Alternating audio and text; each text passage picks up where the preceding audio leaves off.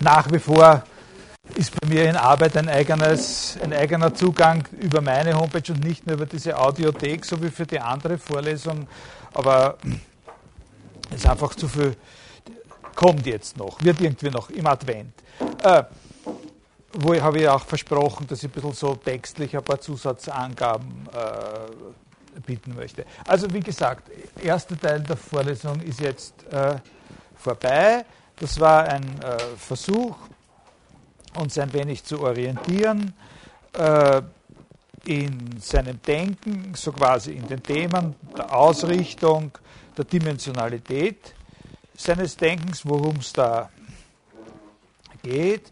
Andererseits auch ein Versuch, ein bisschen ein Gefühl zu bekommen für die Eigenarten, die Intensität, die Absichten dieses Denkens. Und wir haben da einen ganz banalen und eigentlich äh, naheliegenden Zugang äh, gewählt. Wir haben eben aus den ersten Kapiteln äh, dieses Buches äh, Qu'est-ce Philosophie einfach nur die allerauffälligsten Konzepte genommen oder aufgegriffen und haben die dann jeweils ein bisschen verfolgt in äh, Zusammenhänge, in denen sie ihre eigentümlichen äh, Probleme, ihr eigentümliches Profil äh, entfalten können. Also das war ein Begriff, Immanenzplan, Bild des Denkens und so. Mit dem Bild des Denkens sind wir auf diesen Gegensatz von entsprechendem und angestoßenem Denken äh, gekommen. Mit dem Immanenzplan auf jene Vorstellung, ganz wichtige Vorstellung, die uns auch noch eine Zeit lang weiter beschäftigen und verfolgen wird, äh, jener Vorstellung einer bewegten Oberfläche, die so gewissermaßen dem profunden Volumen der Gattung, des Gattungsbegriffes entrissen wird.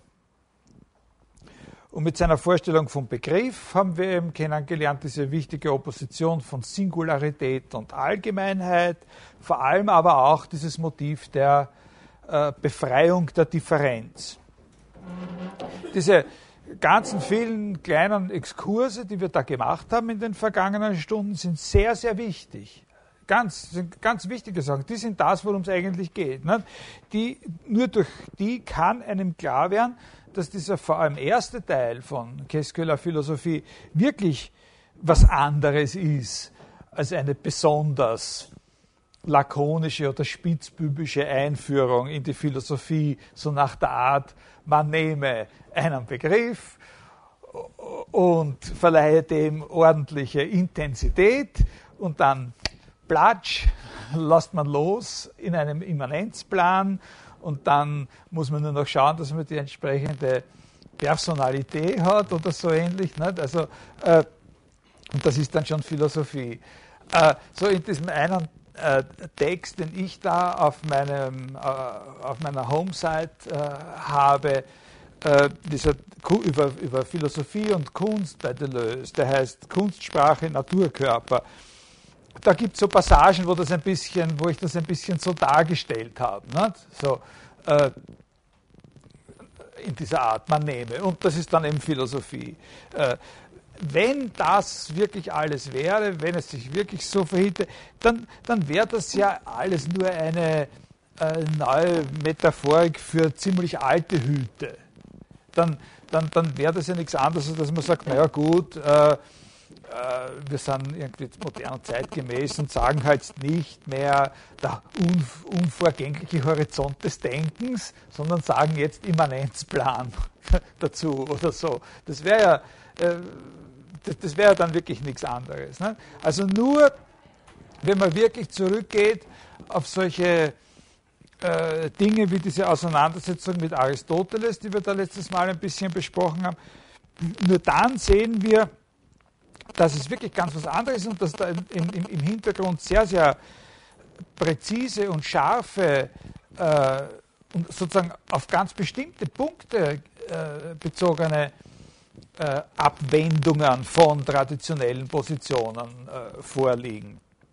Das ist wirklich ein, ein, ein radikal anderes Denken. Und, und, und, Und, und radikal heißt da nicht sozusagen grob was anderes, sozusagen im großen Bogen was anderes, sondern das sind wirklich, habe ich versucht, Ihnen ja bei dieser Sache mit der Differenz zu zeigen, wirklich sehr präzise und, äh, und, und äh, eingrenzbare Punkte. Sich das wirklich anzugewöhnen, und nicht nur eben sozusagen einen grobschlächtigen Jargon sich anzugewöhnen, sondern sich diese Sachen anzugewöhnen, die da verändert werden, die da anders gesehen werden. Also eben die Differenz als Bejahung zu sehen und so weiter. Und die Differenz nicht zu sehen unter dem Gesichtspunkt äh, äh, äh, omnis äh, determinatio est negatio und so weiter und so weiter. Das ist was sehr was Schweres, das üben wir hier nicht ein. Wir, wir versuchen nur äh, Voraussetzungen zu besprechen, äh, Standards festzusetzen, die man erreichen müsste, wenn man damit, wie ich in der ersten Stunde gesagt habe, eben wirklich einen Kontakt aufbauen will. Und dann eine Sache möchte ich noch wiederholend sagen, äh, äh, das ist jetzt nicht so allgemein, sondern was Besonderes eben, äh, dieser Hinweis, den ich Ihnen am Ende der letzten Stunde vor zwei Wochen gegeben habe. Da hatten wir ja dieses Modell äh, ein bisschen skizziert, das Aristoteles geschaffen hat für eine, wie ich gesagt habe, globale Strukturierung des Wissens, also das, was bei Foucault dann eben eine Episteme ist. Und wir haben da von dem Begriff der Differenz her gewisse Abweichungen charakterisiert, die durch Deleuze äh, vorstellbar werden. Und ich habe gesagt, die kann man schon beginnen lassen oder die kann man fokussieren schon auf diese Frage, was ist das in Bezug auf irgendein äh, vorgelegtes. Also das von dem vorgelegten wegführende, schon wegführende Element in dieser Frage, was ist das? Als müsste das, was da ist, als hätte das, was da ist, sozusagen nicht damit genug, dass es da ist, sondern müsste eben immer noch von woanders her legitimiert werden. Es müsste das, dass es da ist, vor allem dieses Sein, dass es ist, noch von woanders her gerechtfertigt werden. Und das ist so ein kleiner Knotenpunkt, wo einem klar werden kann, dass es sich, obwohl das Wort nicht vorgekommen ist in unseren Überlegungen, hier sehr wohl auch um eine Kritik der Repräsentation oder eine Auseinandersetzung mit dem Begriff der Repräsentation äh, handelt. Repräsentation ist diese Figur, nicht, dass etwas für ein anderes oder durch Gnade eines anderen oder so das ist, äh, was es ist.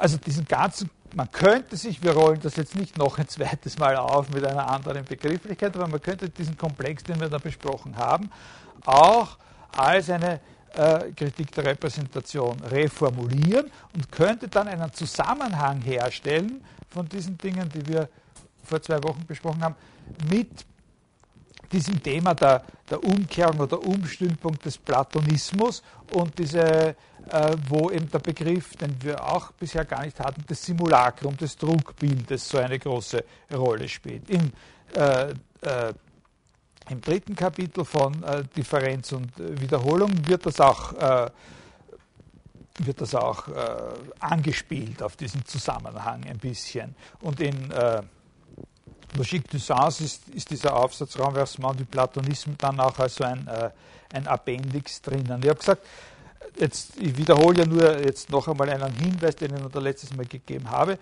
Das Simulacrum sozusagen als dasjenige, an dem diese Frage was ist das, sozusagen notorisch abprallt. Das Simulacrum ist sozusagen unter den philosophischen Vorstellungen der Lausbur, äh, mit dem man das nicht machen kann. Das, was sich dem verweigert. Das ist ein bisschen ein anderer Blick jetzt von dieser, also wenn wir umgekehrt denken von der, von der Renversement du Platonisme Seite her, dann hätten wir da jetzt noch einen zusätzlichen Aspekt auch gefunden. Also das stellt da eine Verbindung her.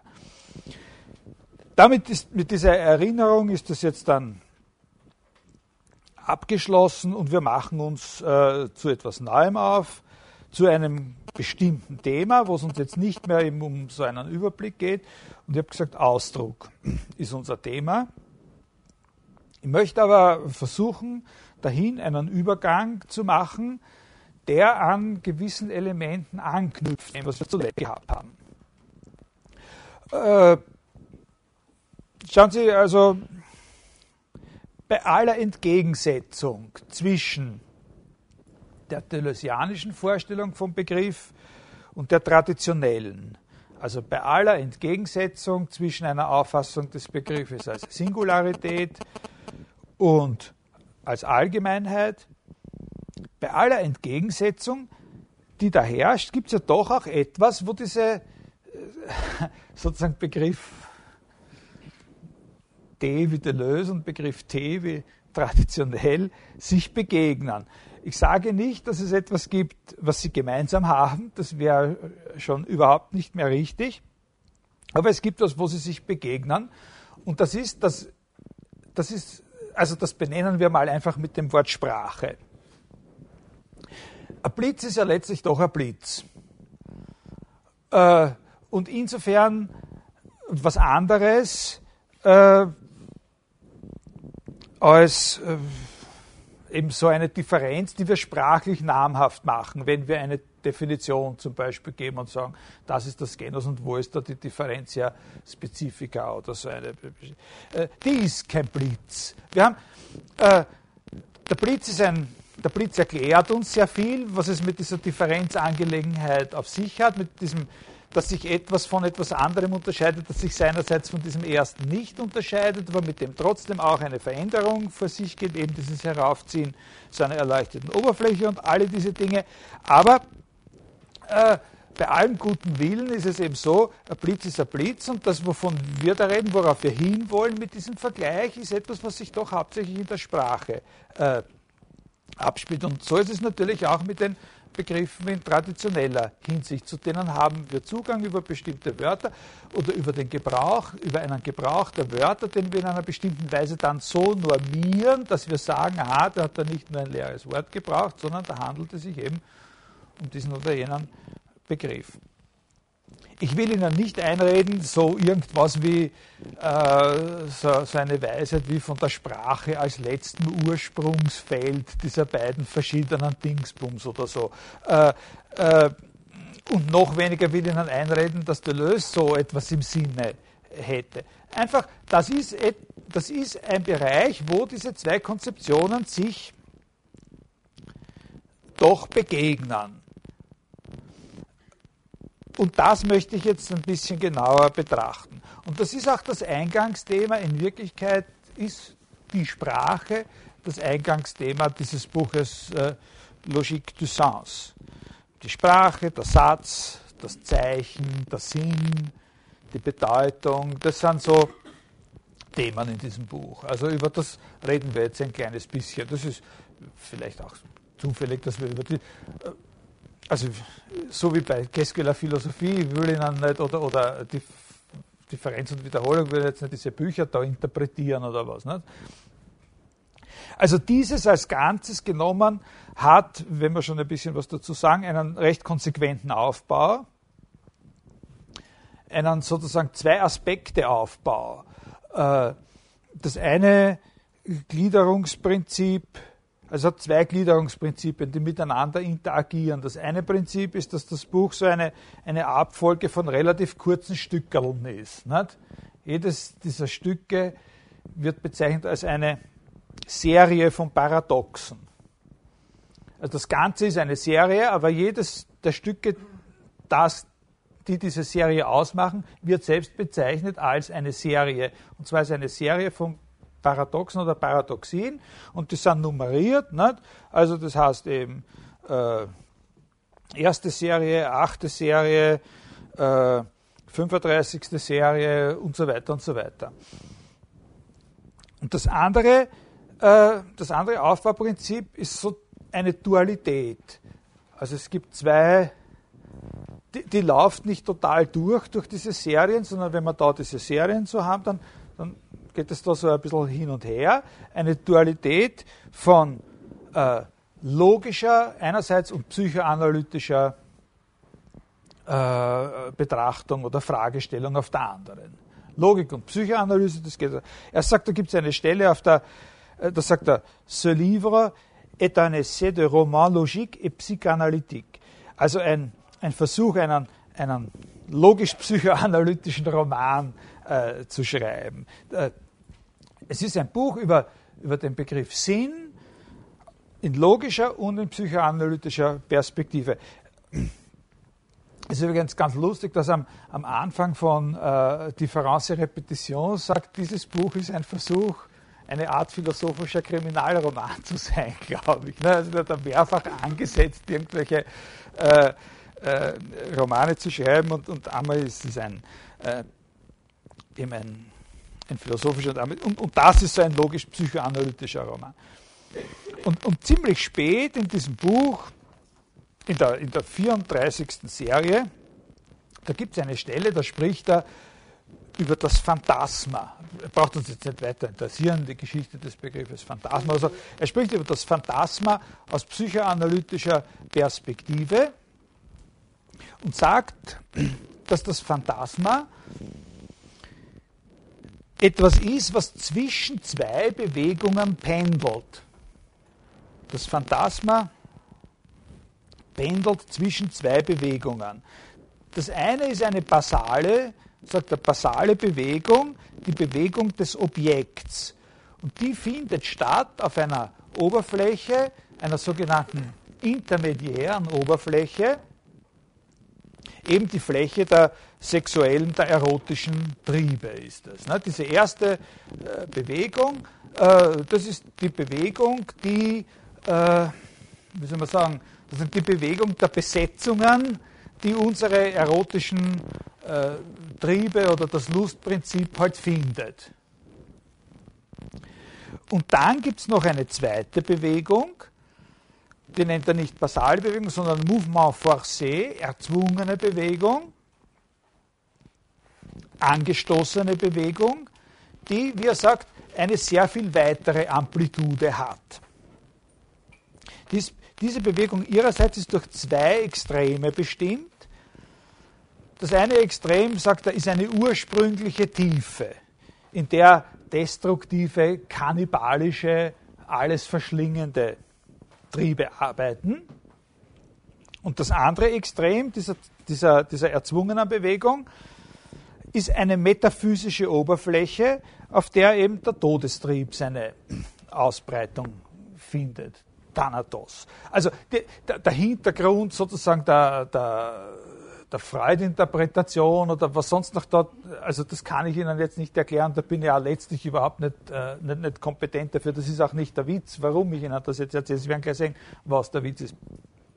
Also in Wirklichkeit ist nach dieser Beschreibung das Phantasma im nach wie vor psychoanalytischen Sinn sozusagen eine Pendelbewegung, die ihrerseits zwischen zwei Bewegungen pendelt. Also nicht zwischen einem Pol und einem anderen Pol, oder natürlich kann man sagen zwischen einem Pol und einem anderen Pol, aber diese beiden Pole sind selber Bewegungen. Also es ist sozusagen eine Bewegung zweiter Stufe. Kann man das vielleicht so aufschreiben? Und man sagt, das eine ist eben, die eine Bewegung ist die erotische Bewegung, die sich auf so einer Surface intermédiaire äh, abspielt und das nennt er eben basale Bewegung.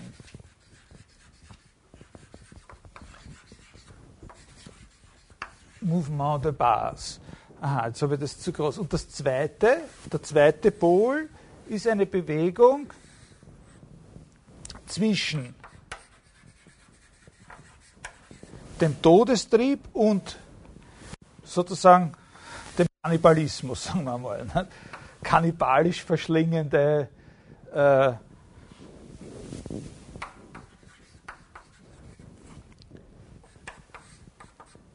Triebe in einer Tiefe, die völlig äh, unergründlich ist. Das ist das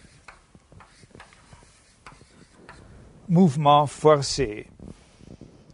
Und, und da bildet sich sozusagen, zum Teil ist das eben die Übernahme des, eine andere, das spielt sich auf einer anderen Fläche ab, sozusagen diese, diese Schwungbreite, die in dieser Bewegung liegt, nicht? Die, die bildet sich nicht auf so einer intermediären, sondern auf einer sogenannten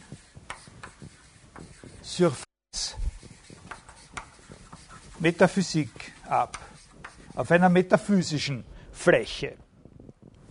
Und das Phantasma ist sozusagen das, was da hin und her pendelt, zwischen Fläche und dieser Fläche oder zwischen dieser Bewegung und dieser Bewegung. Jede dieser Bewegungen zeichnet sich auf einer Fläche ab. Das ist eine ganz andere Art von Dramatik. Also zum Beispiel, also er sagt, dieses Mouvement, in diesem Mouvement forcé, in dieser, in dieser unteren äh, Bewegung, gibt es eine große Gefahr, nämlich dass alles sich in der grundlosen Tiefe sozusagen unbeherrschter Destruktion verliert, dass alles verschlungen wird im Chaos. Und es gibt in dieser erzwungenen Bewegung natürlich auch eine große Hoffnung, diese große Hoffnung ist la constitution d'une surface métaphysique de grande ampleur. Eine Oberfläche, die so groß ist und, und, und sozusagen eine solche Dynamik auf, äh, aufnehmen kann, dass auf ihr sogar die, wie er sagt, verschlingend und dauernd selbst verschlungenen Objekte, die Monster dieser kannibalischen Tiefe, sich projizieren können. Das ist ein sehr wichtiger Punkt, weil die können sich hier, das hier natürlich eben genau nicht äh, repräsentiert auf dieser sozusagen äh, intermediären äh, Oberfläche, äh, auf der sich das äh, Mouvement de base der, äh, des Lustprinzips sozusagen abzeichnet. Also diese, das Entstehen dieser Oberfläche hier lässt sozusagen da, wenn das das unten ist, nicht, sozusagen die unterhalb des erotischen äh, wirksamen äh, sozusagen Kräfte überhaupt erst abbildbar äh, werden. Da gibt es dann terminologisch so ganz kleine äh, Schwankungen. Da sagt er dann einmal, die Gesamtheit der erzwungenen Bewegung, die erzwungene Bewegung äh, sozusagen, so wie sie sich auf dieser Fläche mit der weiten Amplitude abzeichnet, die ist sozusagen der Todestrieb. Die Amplitude des Todestriebs, sozusagen, was der Todestrieb umfasst, das ist sozusagen diese metaphysische Oberfläche.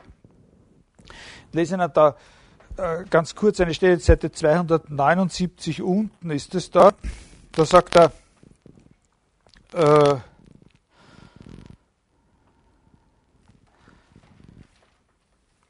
Jedenfalls, en tout cas, le mouvement forcé ne s'établit pas entre les séries sexuelles de base, mais entre deux nouvelles séries infiniment plus amples. Manger d'une part et penser d'autre part. Also, äh, diese, diese erzwungene Bewegung, die, die stellt sich eben nicht ein zwischen verschiedenen Verläufen äh, in diesem Mouvement de base, äh, sondern zwischen zwei anderen Serien, die unendlich viel sozusagen weiter oder, oder auseinandergespannt sind, fressen und denken. Manger, aufessen, verschlingen und denken auf der anderen Seite.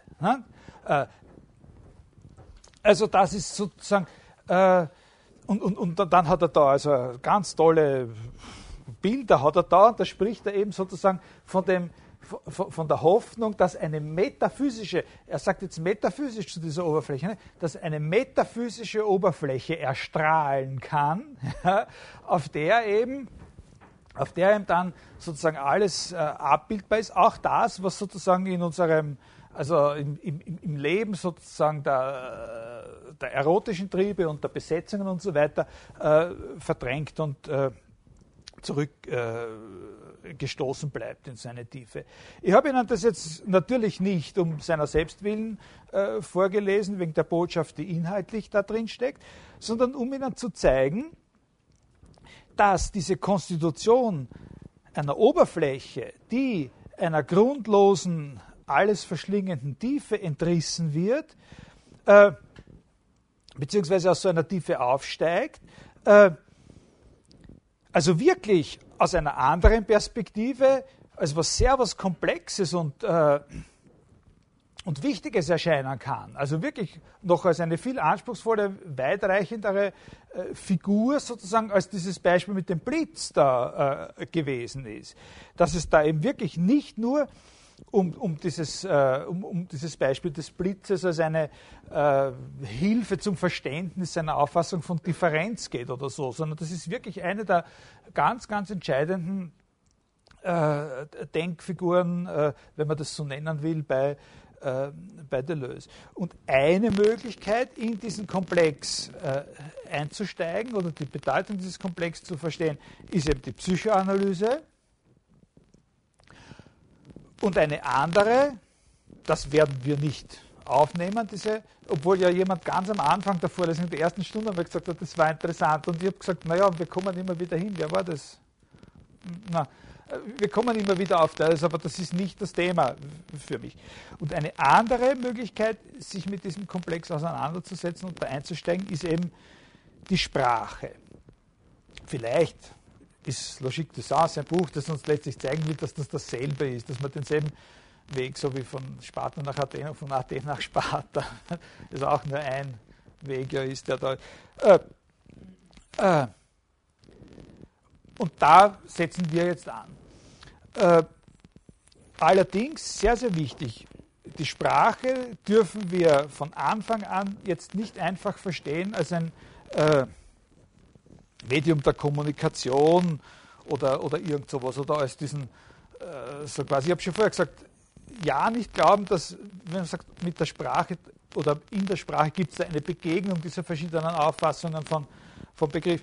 Man glaubt, naja, das ist so quasi dieser äh, ruhige und, und Grund, aus dem heraus dieses Verschiedene wächst oder dass die Sprache überhaupt sowas wäre wie dieser ruhige und äh, verlässliche Hintergrund, der uns bei aller Divergenz unserer Auffassungen dann doch noch wenigstens eine Konvergenz der Bedeutungen garantiert, wo man sich beruhigen kann und sagen kann, naja gut, wenigstens haben wir damit dasselbe gemeint, wenn wir auch verschiedene Auffassungen darüber sind, wozu es führt oder so.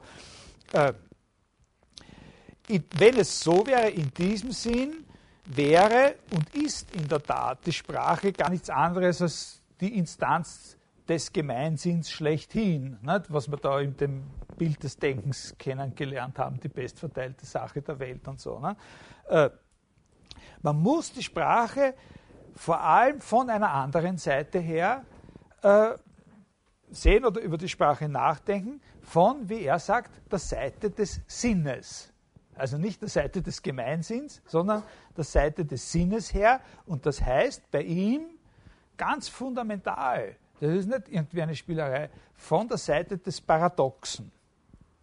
Es ist eine wichtige Position äh, in diesem Buch, dass man eine Theorie des Sinnes überhaupt nur als Serie von Paradoxien entfalten kann. Der Sinn ist sozusagen die Heimstatt des Paradoxen. Er spricht, es, es gibt bei ihm schon, es gibt da am Anfang so ein bisschen Ansätze zu einer Klassifikation von Paradoxien und es gibt verschiedene Arten von Paradoxien, aber die eigentlichen, die, die wichtigsten, die aber am wenigsten beachtet worden sind in der Geschichte der Philosophie, sind die Paradoxien des Sinnes. Also Sinn und Paradox hat sehr viel miteinander, ganz wesentlich miteinander zu tun. Und das ist das, was ich mir eigentlich vorgenommen habe, was ich heute äh, ein bisschen besprechen will, dass wir dorthin kommen, dass wir dieses Ziel ein bisschen einlösen. Le sens est une entité non existante, den gibt es gar nicht. Il a même avec le non-sens des rapports très particuliers. Also da ist eine nicht existierende Angelegenheit der Sinn und hat ganz enge Beziehungen oder ganz besondere Beziehungen mit dem Unsinn. Das Paradox ist es, dass die Kompaktheit des Gemeinsinns, also das Bild des Denkens, zerstört. Das ist auch eine von den programmatischen Äußerungen ganz am Anfang. Das Paradox ist vor allem dasjenige, was den qui détruit le bon sens comme sens unique äh, und, und, das, was auch dann den äh, mais ensuite ce qui détruit le sens commun comme assignation d'identité fixe. Also das Paradox ist es, was den, äh, was den, den, den gesunden Menschen, Menschenverstand äh, zerstört äh, qui détruit le bon sens comme sens unique. Aber sens unique hat im Französischen noch eine zusätzliche Bedeutung, das heißt ja Einbahnstraße. Ne? Äh, äh, Und äh, es gibt in diesen Dingen, das kann ich nicht ausführlich genug würdigen, aber es gibt ja in diesen Sachen, die er da über Lewis Carroll direkt schreibt am Anfang, sehr viel, wo er versucht, auch bei dem Carroll schon klarzumachen, dass wenn in, in, in Alice oder Through the Looking Glass eben vom Sinn die Rede ist und vom Unsinn, immer auch jene zweite Bedeutung von Sinn eine große Rolle spielt, die eben in Einbahnstraße gemeint ist, der sogenannte Richtungssinn. Aber okay. Äh, das Paradox ist eben das, also wir können sagen, wenn wir von der Sprache reden, dann haben wir so quasi äh, zwei Pole. Wir haben diesen Gemeinsinnpol, die Sprache stellt uns ja genau diese Allgemeinheiten, diese Universalien äh, zur Verfügung. Äh, und wir haben diesen anderen Pol eben äh, von Sinn als Paradox. Äh, wir haben in der Sprache eine Oszillation sozusagen zwischen dem Paradox und dem Gemeinsinn. Und was er Sinn nennt, könnte man sagen, ist ein bisschen dieses Oszillieren, aber vor allem eben sozusagen von der von der, von der Seite des Paradoxes her gesehen. Und so geht das auch an. Das Buch fängt ja mit dem Paradoxen an und mit diesen, äh, mit diesen Lewis Carroll äh, Beispielen oder Geschichten und so. Mit dem, äh,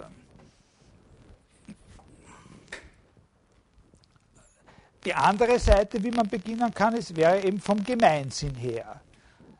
Also in unserem Fall würde man eben sagen, von dem her, was wir über die Sprache schon wissen. Das beginnt bei der dritten von diesen Serien. Und da fangen auch wir an.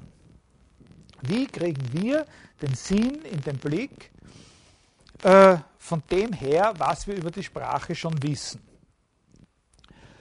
Äh, bei ihm ist das so, dass er sich, er, er, nimmt diese Frage, also er fängt mit dem Lewis Carroll an und, und, und dann ab, dem, ab der Nummer drei äh, fangen dann so Sachen an, da denkt man sich, aha, das ist auf einmal Sprachlogik. äh, und da setzen wir mit ihm ein. Und er hält sich da doch ziemlich stark äh, an das, was die moderne Logik oder Sprachlogik sagt. Äh, also ich werde immer wieder so kleine Nebenbemerkungen machen. Das ist noch nicht wirklich bedeutend, aber vielleicht irgendjemand kann vielleicht so eine Anregung äh, verwerten. Also er ist auch ein, äh, er ist auch orientiert an der, an der modernen äh, Logik, indem er zum Beispiel sagt, im Zentrum äh, der Überlegung muss da der Satz stehen. Das ist ganz ähnlich wie der frühe Wittgenstein. Äh, wenn ihr wissen wollt, was eine Sprache ist, dann konzentriert euch als erstes einmal darauf, herauszubekommen, was ein Satz ist. Das andere wird sich dann schon fügen. Also das Zentrale ist einmal zu verstehen, was ein Satz ist. Und um einen Satz zu charakterisieren, also eben mit der Antwort auf diese Frage zu beginnen, sagt er, muss man drei Dimensionen unterscheiden. Also wenn wir einen Satz haben, nehmen wir an, wir hätten einen Satz, dann können wir unser Verständnis davon, was den Satz zum Satz macht, in der Form zum Ausdruck bringen, dass wir sagen, was die verschiedenen Dimensionen sind, in denen er sich von anderen Sätzen unterscheiden kann. Und er sagt, da müssen wir drei Dimensionen zunächst einmal unterscheiden. Das erste heißt Indication oder Designation. Designation. Le rapport de la proposition à un état de chose extérieur. Also der Bezug des Satzes auf einen externen Sachverhalt. Das nennt er Designation und das ist eine der drei Dimensionen, die sozusagen für die Identität des Satzes äh, entscheidend sind. Also da könnte man zum Beispiel schon sagen, wenn man an den Traktatus von Wittgenstein denkt, klar, da spürt die Vorstellung, da gibt es eine eigene Theorie drüber, von welcher Art dieser Bezug des Satzes auf so einen externen Sachverhalt ist. Und der Wittgenstein sagt, Abbildung ist das, was uns das am ehesten begreiflich macht. Das ist so wie das Verhältnis eines Bildes zum Abgebildeten. Aber er wendet unglaublich viel Energie auf, um klarzumachen, dass diese Beziehung der Abbildung eben gerade nicht eine der Designation ist. Nicht eine der Indikation, sozusagen des darauf Hinweisens oder so. Also da gibt es einen, einen, einen, Unterschied. Also äh, der, der Deleuze sagt zum Beispiel ein bisschen erläuternd, äh, Designation, was er da meint, das funktioniert auf der Basis der Assoziation der Wörter äh, mit, äh, mit Bildern, mit bestimmten Bildern, die den Sachverhalt repräsentieren. Äh, unter den äh, Bildern, die äh, mit einem bestimmten Wort assoziiert sind oder assoziiert werden können, äh, geht es darum, diejenigen auszuwählen, die dann zu dem, die zu dem gegebenen Komplex, also zu dem Sachverhalt dazu passen, die von diesem Sachverhalt sozusagen eingelöst werden. Den Wörtern, die den Satz bilden, sind bestimmte Bilder assoziiert und die designative Funktion des Satzes zu verstehen heißt, dass man unter diesen Bildern diejenigen herausnimmt, die dann gemeinsam einen bestimmten Sachverhalt individuieren können. Also, das, dass man sich das so vorstellt, ganz kindisch natürlich, also nicht mit, mit Anspruch äh, Seriöses. Der Satz besteht aus einem Wort 1 plus einem Wort 2 plus einem Wort 3 und dann kann man dem Wort 1 assoziieren ein Bild 1a, Bild 1b und so weiter und da kann man ein Bild 2a, Bild 2b und so und dann äh, schaut man, äh, da hat man da unten irgendwie einen Sachverhalt, der schaut schrecklich unordentlich aus auf den ersten Blick und dann schaut man, welche, äh, welche sozusagen mit dem Wort assoziierbaren Bilder dann gemeinschaftlich äh, Bild 1b mit Bild äh, 2y und Bild 3z. Äh, das, so ist es. So ist es. So stellt er sich das vor. Das ist genau das, wogegen der Wittgenstein diesen Abbildbegriff äh, es geht um Wahrheit und Falschheit. Man sagt, dass der Satz wahr ist, wenn die Designation oder eine Designation erfüllt wird. Das ist natürlich total problematisch. Und, und das ist auch, also nicht nur so, wie ich es Ihnen erzähle, sondern auch so, wie es bei ihm steht, gibt es da mehr offene Fragen als beantwortete Fragen durch das, was er da äh, sagt. Also wenn man zum Beispiel sagt, wovon soll diese Designation erfüllt werden. Die, es, zeigt, es zeigt ja erst die Wahl der Bilder, was es ist, was meinen Satz bewahrheitet oder nicht. Ne? Also, so, wenn es so ist, dass ich äh, sozusagen zwischen verschiedenen Bildern, die den Worten assoziiert sind, wählen kann, unbeschränkt wählen könnte, dann könnte ich für jeden Satz einen Weg finden, dass er wahr ist. Ich brauche nur sozusagen für jedes, für jedes Wort, also dann macht ein Sachverhalt, der in der Welt besteht, alle Sätze letztlich wahr, weil ich, wann ich immer sagen kann, wie ich das Wort verstanden habe, welche Bilder das sind. Äh, dein Satz ist wahr, wenn du unter dem Wort 1 das und unter dem Wort 2 das und das verstehst. Aha, dann sage ich halt, aha, jetzt habe ich das und das verstanden und, äh, und, und, und die anderen haben alle gesagt, der war nicht wahr. Na, dann verstehe ich halt ein bisschen was anderes drunter, so lange, bis, bis mein Satz wahr ist. Ne? Also da müsste man ein bisschen genauer herum erklären. Gibt es da eine Grenze für diese Wahl zwischen Bildern und so weiter? Ne? Was ist zuerst da? Äh, muss ich zuerst wissen, äh, aus was für Teilen oder Elementen der Sachverhalt besteht und dann schaue ich nach, ob der Satz dazu passt. Wie hat sich dieses Wissen, aus welchen Teilen der Sachverhalt besteht, eigentlich artikuliert? Nicht in einem Satz, sondern worin? Und wenn das aber nicht so war, also das sind sehr, sehr viele interessiert uns jetzt auch nicht so besonders, ob das als Sprachtheorie oder als logische Theorie irgendwie konsistent ist. Wichtig ist, eine Dimension, um äh, sozusagen die erste Dimension, um einen Satz zu individuieren, ist die Beziehung auf einen externen Sachverhalt und die stellt er sich, die nennt er Designation oder Indikation und die stellt er sich so vor, dass da äh, mittels äh, Bildern die Wörter auf diesen Sachverhalt bezogen werden. Die zweite Dimension nennt er Manifestation. Das ist das Verhältnis des Satzes nicht zu einem externen Sachverhalt, sondern zur Sprecherin. Äh, die Manifestation stellt sich dar als der Ausdruck oder die Aussage der, äh, des Begehrens und der Desir et de croyance und der, und der Annahmen, die zu dieser, die in einer bestimmten Sprecherin heute äh, lokalisiert werden und die zu diesem Satz dazugehören. Also man würde sagen, was er da meint, ist die Äußerungsabsicht. Die Äußerungsabsicht, die Intentionalität. Also zum Beispiel, äh, ich erlaube mir jetzt da Bezug zu nehmen, weil es sind ja ein paar Leute auch in meiner Vorlesung da in der Früh in dieser Ontologie-Sache.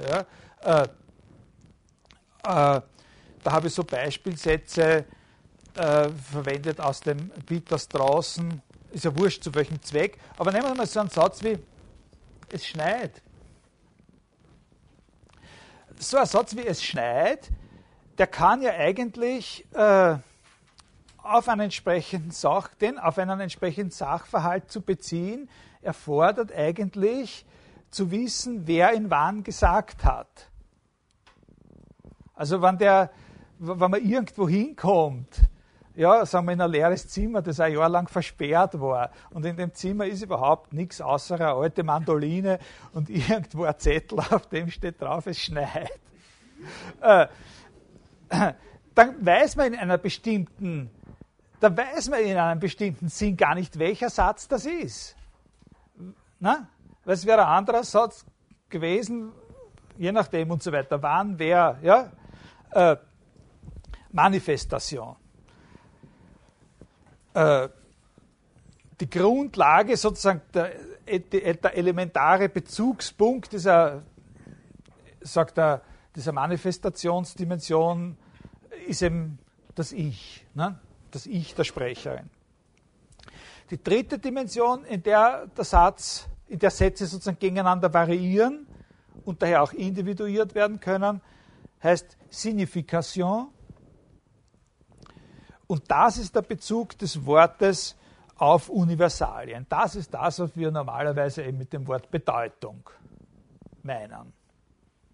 Die Bedeutung des Wortes, nee, und zwar jetzt gerade nicht der individuierende Bezug auf den Sachverhalt, auf den einen Sachverhalt, der diesen Satz wahrmachen könnte, sondern der systematische Bezug des Wortes auf andere Bedeutungsträger. Das, was das Wort in verschiedenen Sätzen zum immer gleichen Wort macht. Seine Bedeutung eben. Die Bedeutung, die das Wort hat. Signifikation, also im Sinne der Bedeutungsdimension, die semantische Dimension, ist das, wo sich überhaupt, erst sagt er, und das ist eine ganz richtige Beobachtung, Sprache als eine abstrakte Einheit konstituiert. Sprache als Einheit, die dann als diese Einheit unter verschiedenen Gesichtspunkten beschrieben werden kann. Die wird natürlich in einem Grammatiklehrbuch unter anderen Gesichtspunkten beschrieben, als, äh, als das Lexikon sie beschreibt. Aber, aber beides bezieht sich auf die Sprache als sozusagen Organisation von Bedeutung. Das wäre so eine Situation, wo zum Beispiel von mir eine exakte Replik, eine Replika existiert irgendwo in der Welt. Aber auch das, würde es draußen sagen, ist in Wirklichkeit noch keine äh, Einschränkung seiner Behauptung. Man kann so eine Replika von mir auch so interpretieren, dass man sagt, äh, das ist noch immer kein Einzelfall von mir und natürlich auch umgekehrt, sondern das ist erst recht wieder nur ein anderer, allerdings extremer Fall von allem dem, wovon auch ich ein Fall bin.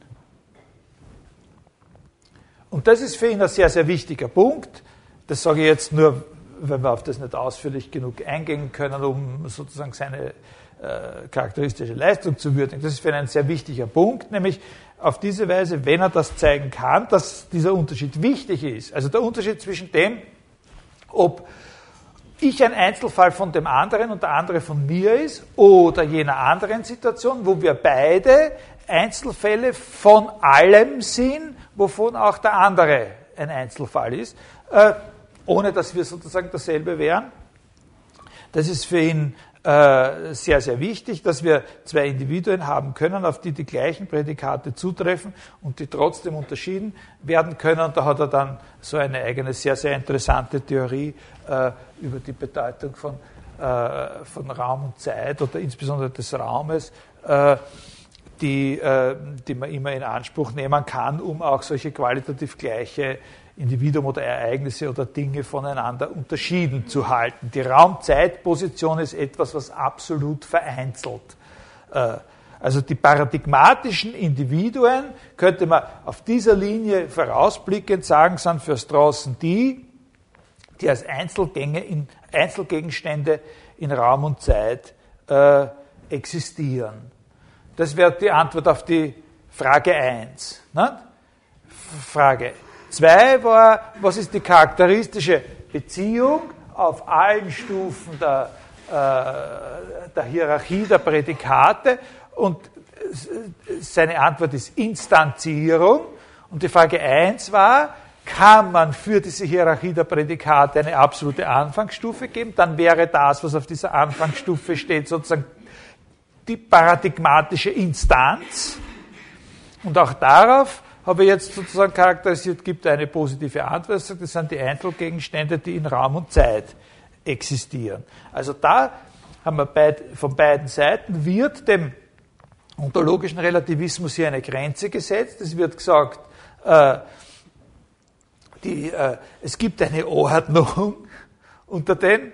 Sie, es, es, ist, es ist schon noch immer eine relativistische Position. Es ist eine Position, die sagt, na na, es ist nicht nur eine Art von Sachen, die existiert.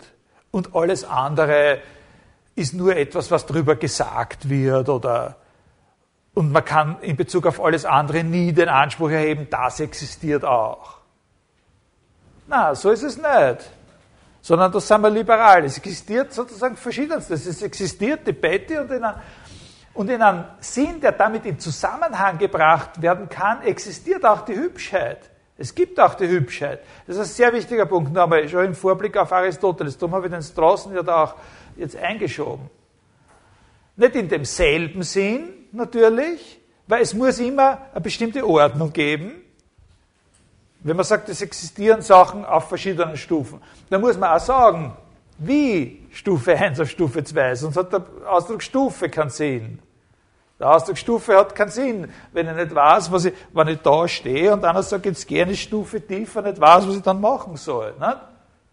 Da muss ich schon wissen, dass das, da ist das jetzt nicht. nicht? Da ist das zum Beispiel jetzt eben nicht.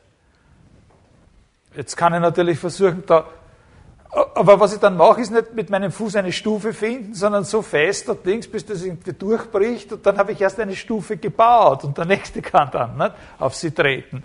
Äh, also so ist es nicht, dass wir sagen, es gibt nur die konkreten Einzeldinge und alles andere gibt es in dem Sinn, wie wir da gesagt haben, die gibt es eigentlich nicht.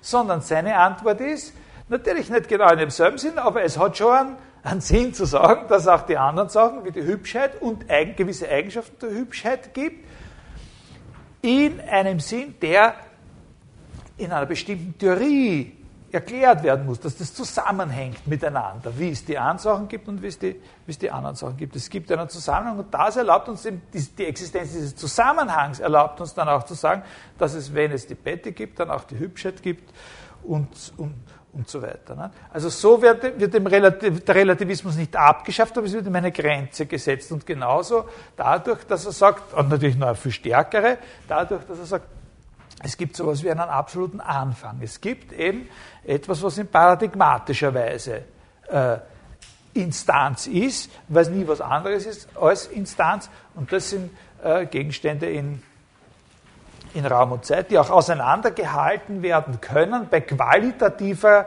äh, Ununterscheidbarkeit. Bis jetzt, jetzt noch einmal, das ist ja nicht unwichtig, dass man in der Philosophie, äh, überhaupt bei so ein bisschen abstrakteren Sachen, sich das immer klar macht. Was ich Ihnen bis jetzt gesagt habe, ist alles Programm. Ja? Jetzt gebe ich Ihnen dann ein winzig kleines Futzel von dem, was er zur Ausfüllung dieses Programms äh, äh, macht. Das alles ist ja bisher nur, nur wortgängige Festlegung einer bestimmten Terminologie, in der er das, was er eigentlich sagen will, dann formulieren wird.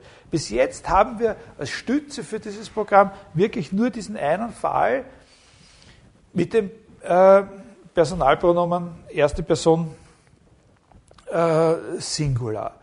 Äh, aber der kann natürlich nicht nur an diesen einen Fall gedacht haben und außerdem ist es gar nicht ganz genau oder ganz exakt der Fall, von dem man sagt, das sind diese primären Instanzen, die paradigmatische Instanz. Was ist in den anderen möglichen Fällen das Kriterium dafür, dass man es mit einer Instanz zu tun hat? Also was ist eben nicht nur beim Demonstrativpronomen oder eben beim Personalpronomen erster Person, sondern bei generellen Ausdrücken, bei allgemeinen Ausdrücken das Kriterium dafür, dass man es mit einer Instanz zu tun hat. Und da geht es eben um diese Frage mit den mit den Kontextüberlegungen. Da müssen wir jetzt noch einmal, was ich Ihnen jetzt sagen werde, ist wirklich was äh, nicht ganz einfaches, aber wirklich ein interessanter Gedanke. Ein sehr, sehr interessanter und, äh, und für ihn charakteristischer Gedanke, den sich lohnt, ein bisschen äh, sozusagen skizziert zu bekommen. Und Sie können dann einmal nachschauen, ob Sie in diesem Aufsatz, äh, aus dem ich da gerade zitiere, Singular Terms and Predication, den sich lohnt, einmal genauer zu, zu betrachten. Also wir müssen ausgehen, noch einmal von dieser Klassifikation der Hauptwörter zunächst einmal in drei Gruppen. Also die erste Gruppe Schnee, Gold, Musik, Materialbezeichnungen, also was auf Englisch heißt. Mass Nouns, Materialbezeichnungen. Schnee, Gold, Musik. Dann etwas, äh, was man äh, in der Diskussion nennt Countnouns, Substanzbezeichnungen wie Mensch, Apfel, Katze und so. Ja? Und dann eine dritte Gruppe, was man nennen könnte Property Names oder Quality Nouns, wie Röte, Ärger, Weisheit, Hübschheit. Ja? Und das Wichtige ist jetzt, was man sehen muss, ist, dass in jeder dieser drei Gruppen das Verhältnis des Allgemeinen zum Einzelnen, also eben diese Instanzierungsbeziehung, auf eine charakteristisch verschiedene Weise stattfindet. Das ist der interessante Punkt, auf den er da aufmerksam macht. Dass in jeder dieser drei Gruppen von, von sozusagen Hauptwörtern, also Mass Nouns, Count Nouns und Quality Nouns, dass in jeder dieser drei Gruppen die Beziehung zwischen dem Allgemeinen und dem Einzelnen, die Instanzierungsbeziehung, ein anderes Gesicht hat, sozusagen. Wenn Sie sagen, die Röte ist das Allgemeine und davon gibt es Einzelfälle, dann können diese Einzelfälle von ganz radikal verschiedener Art sein. Äh, jetzt das Wort Dinge unter Anführungszeichen gesetzt, das sind dann Dinge von der wirklich verrückt verschiedensten Art. Ne? Ein Sonnenuntergang, eine Nase, ein Auto, ein Schluckerl Wein, ein Wohlfaden, ja, irgendwie ein Lichtschimmer. Ganz verschiedene Sachen sind das. Und jetzt vergleichen Sie einmal wie das ist bei den sogenannten Countdowns. Wenn Katze das Allgemeine ist, dann ist wirklich jede Instanz davon eine Katze. Da gibt es diese Verschiedenheit nicht. Also es ist ein ganz gewaltiger Unterschied. Ein ganz gewaltiger, sozusagen, äh, jetzt nicht, das ist natürlich nicht nur ein linguistischer Unterschied, sondern das ist wirklich ein philosophisch interessanter Gang. Beide sind Allgemeinheiten. Röte ist eine Allgemeinheit und Katze ist eine Allgemeinheit. Aber die Art, wie etwas ein Fall von diesem Allgemeinen ist, ist in den beiden Fällen wirklich radikal verschieden.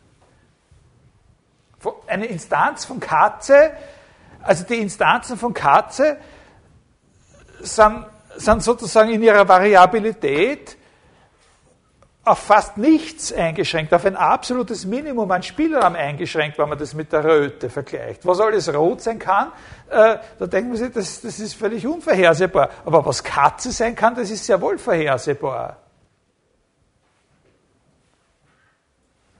Also ich meine, äh, äh, wenn das ganz aus Metall ist und bellt, dann ist es keine Katze. Aber bei Rot, da, da fallen dann sofort tausenderlei Sachen ein, die sicher keine Katze sind. Aber, aber sozusagen Instanzen von Rot, denken Sie an das mit dem Schimmer und dem, und dem Dings und eine Zunge, ein, ein Blutstropfen, ein, und, und was der Teufel, was alles. Also das und, und, äh, äh, und dann gibt es noch was, äh, noch, noch eine wichtige zweite Unterscheidung in der ersten Gruppe gibt es so etwas wie eine Additivität der Einzelfälle. Also, wenn es ein, äh, wenn's ein Fall von, also jetzt haben wir die dritte Gruppe und die zweite Gruppe konfrontiert, wenn wir die, also die Röte als, als Eigenschaft, ja. wenn wir, jetzt die, wenn wir jetzt die erste Gruppe nehmen mit Schnee oder, äh, oder so, dann dann ist das Interessante das, dass ein Einzelfall von Schnee mit weiteren Einzelfällen von Schnee wieder nur ein Einzelfall von Schnee ist. Aber es sind mehrere Katzen, eine Katze. Ja? Das ist auch was ganz das ist das Charakteristische für diese erste Gruppe. Darum das ist ja das Motiv dafür, dass die Maßnahms hassen. Nicht? Also ich glaube, ich habe mich vorher da die ganze Zeit schlecht ausgedrückt und sozusagen die über die Röte so geredet, wie waren die aus dieser ersten, die Röte ist dritte Gruppe, nicht? Quality, äh, haben wir die, die Substance oder Countdowns, das ist die zweite Gruppe, das sind die, wo jeder Einzelfall sozusagen ganz eng festgelegt ist. Jede, alles, was ein Fall von Katze ist, ist eine Katze und das ist auf einen sehr engen Bereich eingeschränkt. Nicht? Während bei der Röte, Quality, dritte Gruppe, da ist der Bereich irrsinnig weit. Und das Charakteristische, was bei den beiden nicht gibt, aber was wieder für die erste äh, äh, so, so, so charakteristisch, das ist diese Additivität. Nicht? Sie haben etwas, das ist ein Fall von Schnee, und haben was, das ist auch ein Fall von Schnee, und miteinander bildet es auch wieder nichts anderes als einen Fall von Schnee. Halt ein bisschen mehr Schnee. Ne? Äh, das ist sehr, sehr wichtig. Jetzt, wenn wir uns diese, diese Verschiedenheit anschauen, ja, das Einzelfall des Allgemeinen zu sein, in jeder dieser drei Gruppen von allgemeinen Ausdrücken, sowas ganz, ganz Verschiedenes ist, Erst dann kriegt die Frage so richtig Sinn, können wir trotzdem etwas Allgemeines sagen darüber, was Einzelfall zum Einzelfall macht? Können wir trotzdem, trotz dieser Verschiedenheit, hat trotz dieser Verschiedenheit an Sinn, weiter darüber zu spekulieren, was das Gemeinsame ist, was das ist, was den Einzelfall sozusagen in allen diesen zum Einzelfall macht. Und da kommt jetzt der eigentliche, äh, der eigentliche, der eigentliche Witz. Und da müssen Sie sowohl auf die Antwort schauen, wie auch auf die Form der Antwort und sozusagen den Stil der Antwort. Beides ist sehr, sehr interessant. Er sagt, natürlich, ja, es gibt gewisse, es gibt gewisse ganz allgemeine Vorstellungen, die man hier geltend machen könnte. Man könnte sagen, was den Einzelfall zum Einzelfall macht, ist doch in allen, je, jeweils auf verschiedene Weise, aber in allen drei Gruppen sowas wie die Unterscheidbarkeit dieses Einzelfalls von einem anderen Einzelfall. Distinctness. Äh, also es ist ja doch, äh, äh, es ist ja doch äh, dieses, dieser Einzelfall von Schnee von jenem anderen Einzelfall von Schnee unterscheidbar und jeder von beiden ist unterscheidbar von jenem Einzelfall von Schnee, der aus ihrer Addition gebildet wird, zum Beispiel. Also jedes der beiden Häuferln ist, äh, die gehen dann unter in dem einen großen Haufen, aber wenn man die Zeitdimension sozusagen mit einbezieht, dann kann man die Geschichte ihres Untergehens in dem einen Haufen äh, verfolgen. Nicht? Also sie sind sozusagen noch immer unterscheidbar voneinander. Aber wenn man sagt, na, zu einem bestimmten Zeitpunkt würden es dann halt eben den und der ist jetzt dann von jedem von den beiden anderen unterschieden, der große Schneehaufen. Und eine zweite ganz allgemeine und, und, und, und abstrakte äh, Idee, auf die man da zurückgreifen könnte, ist das, was er als Reidentifizierbarkeit bezeichnet. Also das wollen wir jetzt nicht weiter. Die, also, also an solche Ideen könnte man appellieren, wenn man sich fragt, äh, gibt es etwas, was äh, sozusagen dem Instanzsein in allen diesen drei Gruppen, trotz dieser radikalen Verschiedenheiten, die wir gerade gehabt haben, äh, gemeinsam ist. Aber, sagt er, das, was er uns anbieten möchte als Theorie, ist nicht so sehr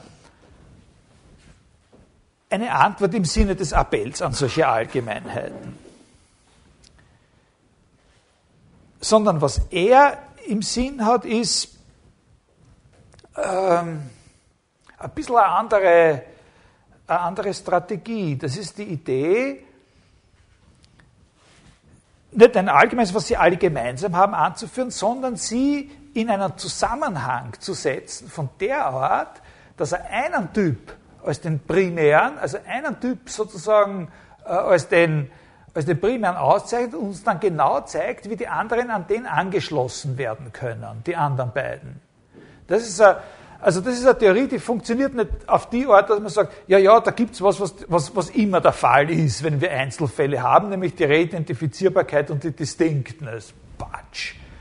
Äh, dann könnte nur immer einer kommen und sagen, was heißt das jetzt in Bezug auf das, was heißt das in Bezug auf das, und dann zeigen uns doch, wie das jeweils verschieden aussieht, und ist dann nicht das Verschiedene, das Interessantere und so weiter. Sondern er bietet eine Theorie an, die sich eine sehr, sehr, die sich die Latte wirklich sehr, sehr hoch legt, nämlich in einem von diesen drei Fällen wirklich zu zeigen, was das Wort Instanz eigentlich heißt, was es heißt, ein Einzelnes zu sein. Also sozusagen den Begriff der Einzelheit, des Einzelfalles, der Instanz zu analysieren und uns dann zu zeigen, wie die anderen beiden Typen von Fällen mit dem in Zusammenhang gebracht werden können, so dass man sagen kann, aha, äh, das sind, wenn es Einzelfälle dieser ersten Art gibt, dann kann man das auch als Einzelfall von diesem Typ äh, bezeichnen. Das Problem, das man dabei hat, ist ein sehr, sehr allgemeines, nämlich wie soll man überhaupt den Begriff des Einzelfalls analysieren oder allgemein darstellen. Den Begriff des Einzelfalls sozusagen allgemein darzustellen und herauszuarbeiten, was das Charakteristische eines sprachlichen Ausdrucks ist, der nur dazu dient, sozusagen singulär zu referieren, ja, das ist sehr, sehr schwer, weil wenn man so eine Analyse macht, stellt man dann nicht von vornherein irgendwelche allgemeine Züge heraus und, und kommt man dann nicht immer in einen Zirkel. Und das ist die Aufgabe, der sich steht, und das ist wirklich interessant. Das gibt es in der Philosophie in der, in der sprachanalytischen Tradition nicht, äh, nicht sehr oft. Er sagt, wenn wir das machen wollen, wenn wir auch nur auf eine, äh, bezogen auf eine von diesen drei verschiedenen Gruppen, das zeigen wollen, was es dort heißt, Einzelfall zu sein, dann müssten wir eigentlich eben den Begriff, dann heißt es ja nichts anderes, dass man den Begriff des Einzelnen auf was anderes zurückführt. Aber das Einzelne ist das, was man auf nichts anderes zurückführt. Wie kann man das machen? Jetzt kommt der inhaltliche Punkt. Er sagt, dann müssten wir das zu machen, würde bedeuten, dass wir imstande sind, eine bestimmte Art von Sätzen anzugeben, die singuläre Sätze sind,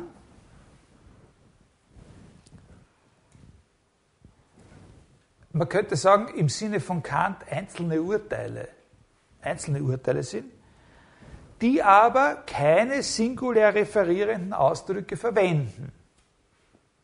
Wir müssten imstande sein, Sätze anzugeben, die singuläre Sätze sind, einzelne Urteile, also Urteile, äh, die nur in Bezug auf konkret einzelne Situationen verifizierbar sind, auf eine bestimmte konkret vorliegende einzelne, unverwechselbare, individuelle, einmalige Situation verifizierbar sind, ohne dass sie selber schon singulär referierende Ausdrücke verwenden, diese Sätze. Und dann könnten wir zeigen, wie man in so einer Situation einen Satz bildet, der einen singulär referierenden Ausdruck verwendet und sozusagen.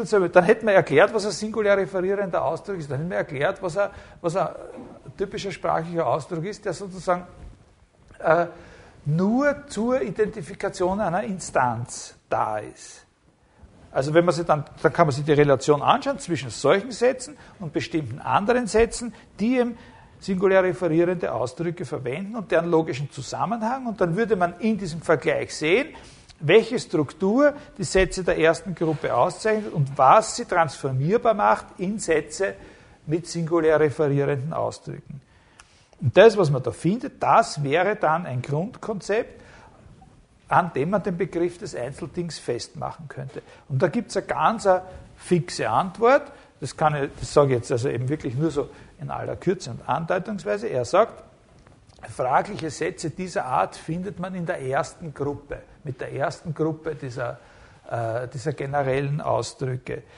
Die fraglichen Sätze dieser Art sind von der Sorte, es schneit.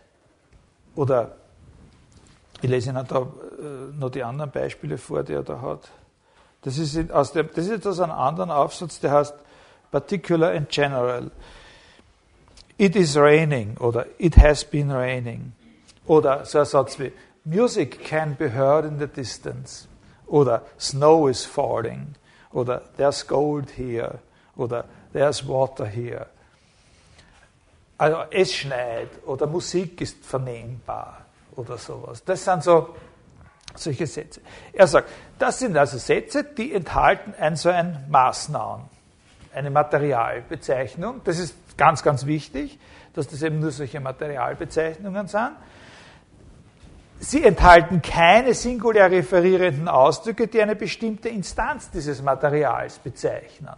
Wenn ich sage, es schneit, dann kommt da kein Ausdruck vor, der, der irgendwie an sich schon eine bestimmte Instanz von Schnee bezeichnet. Trotzdem ist der Satz, was an dem Satz charakteristisch ist, ist eben die Kraft, mit der er sozusagen eine bestimmte Situation individualisiert oder eine bestimmte, auf eine bestimmte individuelle und unwiederholbare Situation Bezug nimmt. Wenn ich sage, da schau ja, die haben eigentlich gesagt, heute kriegt es 12 Grad, das schneit. Es schneit. Ich, ich brauche das andere gar nicht dazu sagen mit dem heute.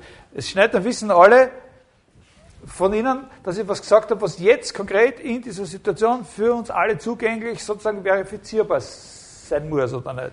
Aber es kommt noch kein singulär referierender Ausdruck vor.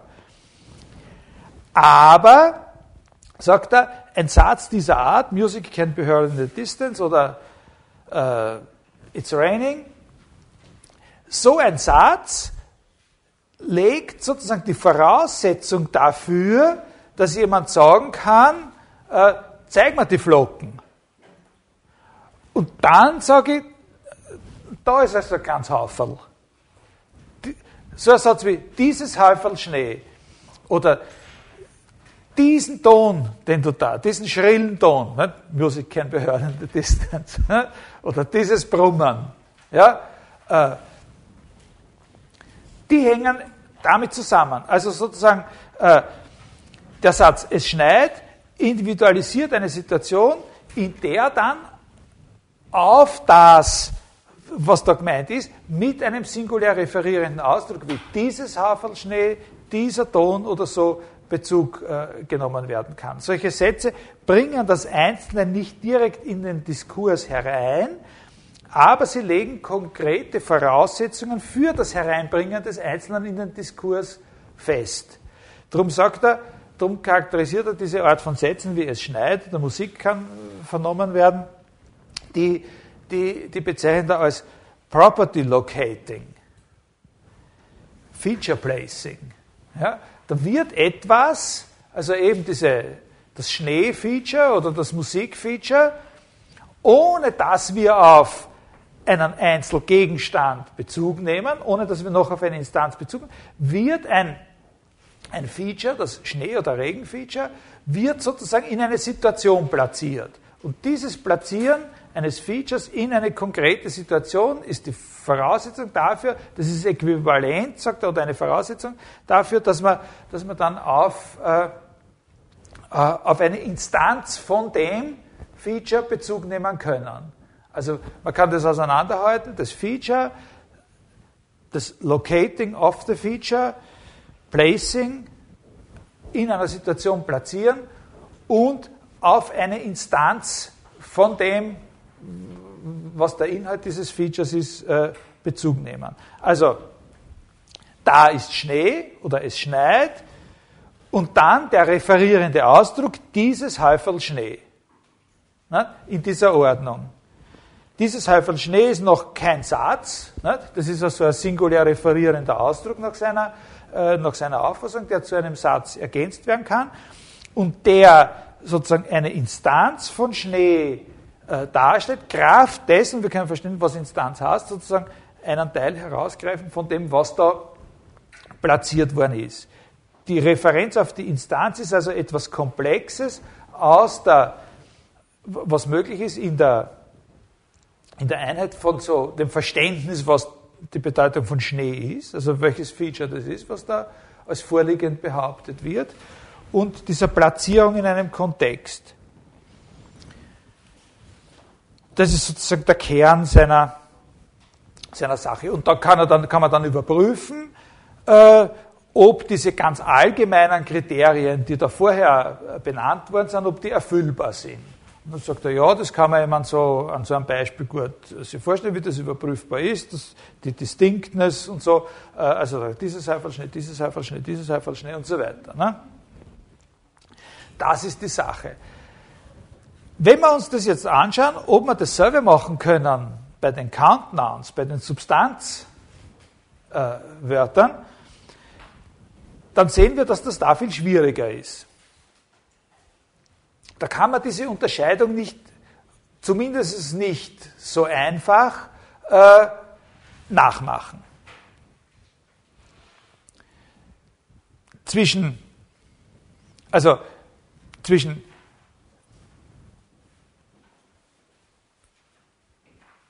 sagen wir das jetzt parallel. Es schneit und dieses Häufel Schnee, äh, da können wir nicht so ohne weiteres eine Parallele bilden, die, die ist, die, die, die wäre, äh, es katzelt und da sind Katzen. Ne? Äh, es gibt nicht so sowas, so, so, sowas gibt es nicht wie, äh, dass man sagt, da geht's katzig zu. Das wäre äquivalent zu dem, es schneit. Und dass man dann sagt, äh, ja, und, und, und, und, das ist eine. Ne? Also zuerst stellt man fest, es geht irgendwie katzig zu und dann sagt man, ja, ja, und da haben wir schon eine. So, der eine sagt, äh, es schneit und der andere sagt, äh, kann nichts bemerken. Und der sagt, da ist das Heifel schon, da, oder da sind die Flocken. Ne? Siehst du das nicht auf deinen Handschuh, da siehst du die Flocken muss es zugeben. Und in dem Sinn kann sich kein Dialog abspielen von der Art, wie es geht katzig zu. Und der andere sagt, na, der sagt, na, da ist eine. Äh, man hat eben das Gefühl, dass Katzen sich immer auf die, das hat was damit zu tun, dass Katzen sich immer auf die gleiche Weise instanzieren. Aber er sagt, es gibt trotzdem was. Das würde ich jetzt nicht weiter diskutieren. Er sagt, äh, er, er, er sagt, man kann trotzdem die Fälle näher aneinander bringen, als man jetzt auf den ersten Blick glaubt. Äh, es gibt sowas wie die, die, die, typische Katzengestalt. Man kann sowas, also es, es kann, man muss eben, man darf eben nicht von der Sprache jetzt allein ausgehen und dass unsere Sprache das offensichtlich nicht will, sondern man muss von dem ausgehen, was man erleben kann. Und da gibt es schon solche Erlebnisse, wie dass irgendwas vorbeihuscht. Ne? Und, und, und, und man das Gefühl hat, das kann jetzt eben kein Vogel gewesen sein, sondern das war ein Katz oder, oder kein, weder Schlange noch Hund oder so und auch kein Igel. Äh, obwohl man sich da sehr täuschen kann. Nicht? Also, äh, obwohl man sich, oder vielleicht ist gerade das, man sich da täuschen kann, äh, äh,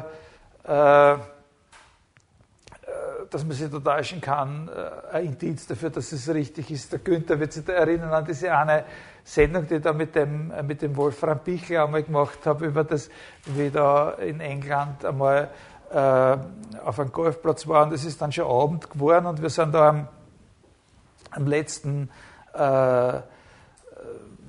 die, die letzten paar hundert Meter, die wir da gegangen sind, so an, so einem äh, Waldrand vorbeigegangen und da, und da sehen wir da so äh, 20, 30 Meter äh, einen Hund sitzen. Äh, der, da, der sitzt da ganz allein, ein Hund am Waldrand und schaut zu uns her und äh, und dann äh, sind wir ein bisschen näher gekommen und haben uns gedacht, das, der Hund schaut eigentlich nicht aus wie ein Hund. Der ist, äh, äh,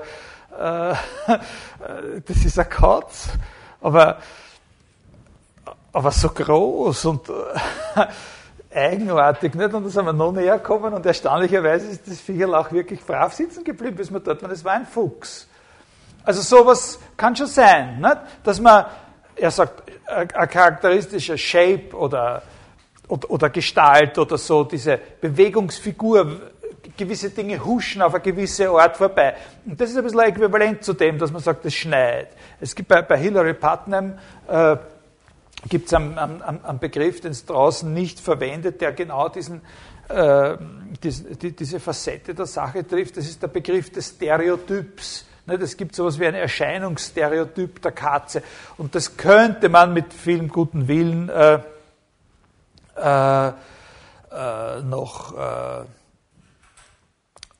als ein Äquivalent äh, betrachten. Und dann könnte man sagen, aha, mit Hilfe dieser äh, dieser, dieser Assoziation, kann man dann eine Parallele bilden. Dass also, aber er sagt, wichtig ist, dass, dass wir einen Fall haben, wo wir es wirklich klar machen können, und das ist der mit den Maßnahms, dieser Übergang von da ist Wasser oder es schneit oder ja, da ist eine Musik oder so, äh, zu dieser Ton, diese Melodie oder dieses Häufel Schnee, diese paar Tropfen Wasser werden uns doch nicht krank machen oder so. Ne? Äh, äh, und auf dem, meint kann man dann das andere, äh, kann man dann andere, kann man dann, wenn wir die Katzensache nämlich so analysieren, dann verwandeln wir das, was an der was, was an dem Begriff Katze charakteristisch ist, eben diese Instanzierung nur in Katzen, dann verwandeln wir das rück in etwas, was ähnlich ist dem Maßnahen. Nicht? Also diese Katzenerscheinungsgestalt oder so weiter, Katzen, das typische Katzenvorbeihuschen im Unterschied zum Vorbeihuschen von äh, äh, abgesetzten Politikern und, und solche Sachen. Äh, äh noch interessanter bei der dritten Gruppe also auf die dritte Gruppe, das sind jetzt die richtig gehenden Eigenschaften, wie der Ärger oder die, äh, die Röte. Da sagt er, ist es eben so, dass auf die gar nicht diese Analyse anzuwenden ist, sondern was in Bezug auf die dritte Gruppe Instanzierung heißt, muss erklärt werden in Bezug auf die anderen beiden Gruppen. Äh, setzt schon voraus, dass wir wissen, was Instanzierung entweder von Maßnahms oder äh, Substance Nouns heißt.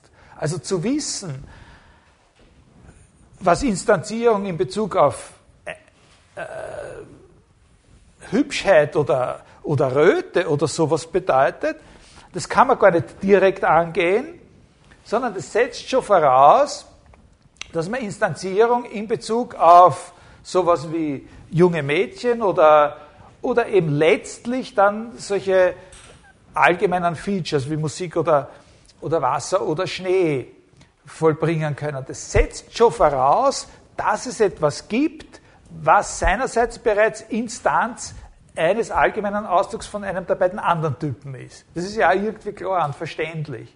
Das Motiv ist eigentlich, äh, liegt eigentlich auf der Hand. Man sucht nicht einfach so nach der paradigmatischen Art der Instanzierung von Röte. Weil Röte kann sich auf tausenderlei Orten instanzieren. Das, was, was eigentlich im Prinzip immer der Fall ist, ist, dass wenn man nach einer Instanzierung von Röte sucht, man etwas in Anspruch nimmt, was schon eine Instanzierung von irgendwas anderem ist, nämlich der sogenannte Träger. Wenn man nach einer Instanzierung von Röte sucht, dann sucht man nicht nach einer Instanzierung von Röte in einem Fall von, von Röte als solcher, sondern in etwas, was seinerseits schon ein Fall oder eine Instanz von Mensch oder Blumenblatt oder irgendein anderer sozusagen Träger ist. Also Qualitäten wie Röte oder Ärger sind zwar wie Features, haben mit den Features wie Schnee und so sehr viel gemeinsam, werden aber nicht selbstständig platziert, sondern werden platziert in Bezug auf etwas immer, was auch von was anderen Instanz ist. Also das Interessante, was, was diese Theorie uns sagt, und, und, und äh, ist eben, dass Instanzsein in verschiedenen, sehr großen Gruppen von Fällen was Verschiedenes ist, dass man die aber in eine Ordnung bringen kann. Und auch in einer Gruppe von Fällen haben wir das gefunden, was wir so quasi als Basis für die anderen auszeichnen können. Auf das die anderen sozusagen so oder so bezogen werden. Die Substance Nouns, die Sache mit den Substance Nouns wird auf die mit den Maß Nouns so bezogen, dass man kann man so beziehen, dass man eine Art künstliche Angleichung probieren kann, nicht? wie man von der, von der Katze doch zu sowas wie einer typischen Katzen Gestalt oder sowas ähnlichem kommt, aber die, die Eigenschaften, die, die wirklichen, äh, die echten Qualitäten, die werden überhaupt nicht selbstständig instanziert, was nicht heißt, dass sie nicht ihren charakteristischen eigenen Sinn von Instanzierung haben, der genau darin besteht, dass sie so ähnlich wie die Features, aber nicht ganz allein und nicht voraussetzungslos platziert werden können. Ne? Äh, diese Individuen sind dann eben Instanzen qualitätsartiger. Features, die gleichsam draufgehängt werden auf andere Instanzen. Äh, es gibt also einen Typ von allgemein äh, Bezeichnungen, sogenannten also Generals oder Universals, äh, deren Instanzen die paradigmatischen Instanzen sind, deren Kontext sozusagen der paradigmatische Kontext ist. Und das sind die Instanzen von äh, Maßnahmen und in einem gewissen Ausmaß auch von solchen Substanzbezeichnungen. Das sind die primären äh, äh, Referenzen, das sind auch die primären Einzeldinge, auf deren Existenz wir uns verlassen und verpflichten, auch wenn wir sagen, dass es etwas gibt, was von anderer Art ist und trotzdem noch Einzelding. Aber nicht allein, ohne dass jene Einzeldinge, ohne dass es jenen Typ gäbe. Das ist noch einmal, das ist der wichtige Punkt. Das ist noch immer in einem gewissen Ausmaß eine relativistische Theorie. Es ist nicht eine Theorie, die sagt, es existieren nur diese Sachen und alles andere, wo wir reden, sind nur Bestimmungen dieser Sachen. Nein, es existieren primär diese Art von Sachen und es existieren auch andere, aber die anderen, von der Existenz der anderen zu reden, hat nur dann einen Sinn, wenn wir sie in einen Zusammenhang bringen können mit der Existenz von diesen Primären. Ne? Also, äh, es existieren in einer gewissen Weise solche Sachen wie Hübschheit, Röte und äh, äh, der Zorn des äh, Demenis, äh, des Achill. Aber nicht ohne, dass der Achill existiert hätte. Und der Achill existiert, weil und so weiter und so weiter. das ist jetzt dann also eine Frage, was ist eine, was ist eine Person und so, ist bei, äh, bei Straßen eine wichtige Frage. Also um es zusammenzufassen, ich wollte jetzt äh, ich habe mir für heute noch vorgenommen, ein bisschen was zu Aristoteles, aber das ist ja eh fast besser, dass wir da jetzt äh, abschließen. Bei Quine gibt es auf die Frage, was heißt Sein, eine Antwort, die lautet, Sein heißt der Wert einer gebundenen Variablen sein. Bei Peter Strawson gibt es eine andere, etwas aufgespaltenere, nicht so, äh, wie soll man sagen, patzige Antwort. Äh, sein heißt Instanz sein. Äh, und die paradigmatische Instanz ist die eines so eines Stoffnamens, einer so einer Stoffbezeichnung, auf die man sich in einem Rahmen bezieht, der durch die Platzierung dieses Feature, dieser Stofflichkeit in einem Kontext vorgezeichnet wird. Also die paradigmatische Instanz ist der Einzelfall eines Allgemeinen, das in Raum und Zeit platziert wird. Sein heißt Verschiedenes, aber es heißt primär und alles andere muss darauf bezogen werden können, Instanz eines Allgemeinen zu sein, das in Raum und Zeit platziert wird, dessen Vorliegen sozusagen in Raum und Zeit auf nachvollziehbare Weise äh, behauptet werden kann. In solchen Sätzen wie es schneit, Musik ist vernehmlich und so weiter. Das ist eine Theorie, die nicht formulieren, nicht artikulieren könnte, die auch er selbst nicht artikuliert hätte, wenn es nicht die von Russell und Quine gegeben hätte. Sie steht, sie steht nicht nur in einem polemischen negativen Zusammenhang damit, sondern sie hat auch sehr viel damit gemeinsam. Und doch ist es eine Theorie, die auch schon ganz substanzielle Ähnlichkeiten, gemeinsame Züge mit der aristotelischen äh, aufweist, vor allem in diesem generellen äh, Approach zu sagen, sein, nämlich wirklich im Sinne von Existenz, kann durchaus Verschiedenes heißen, aber das ist nicht beliebig.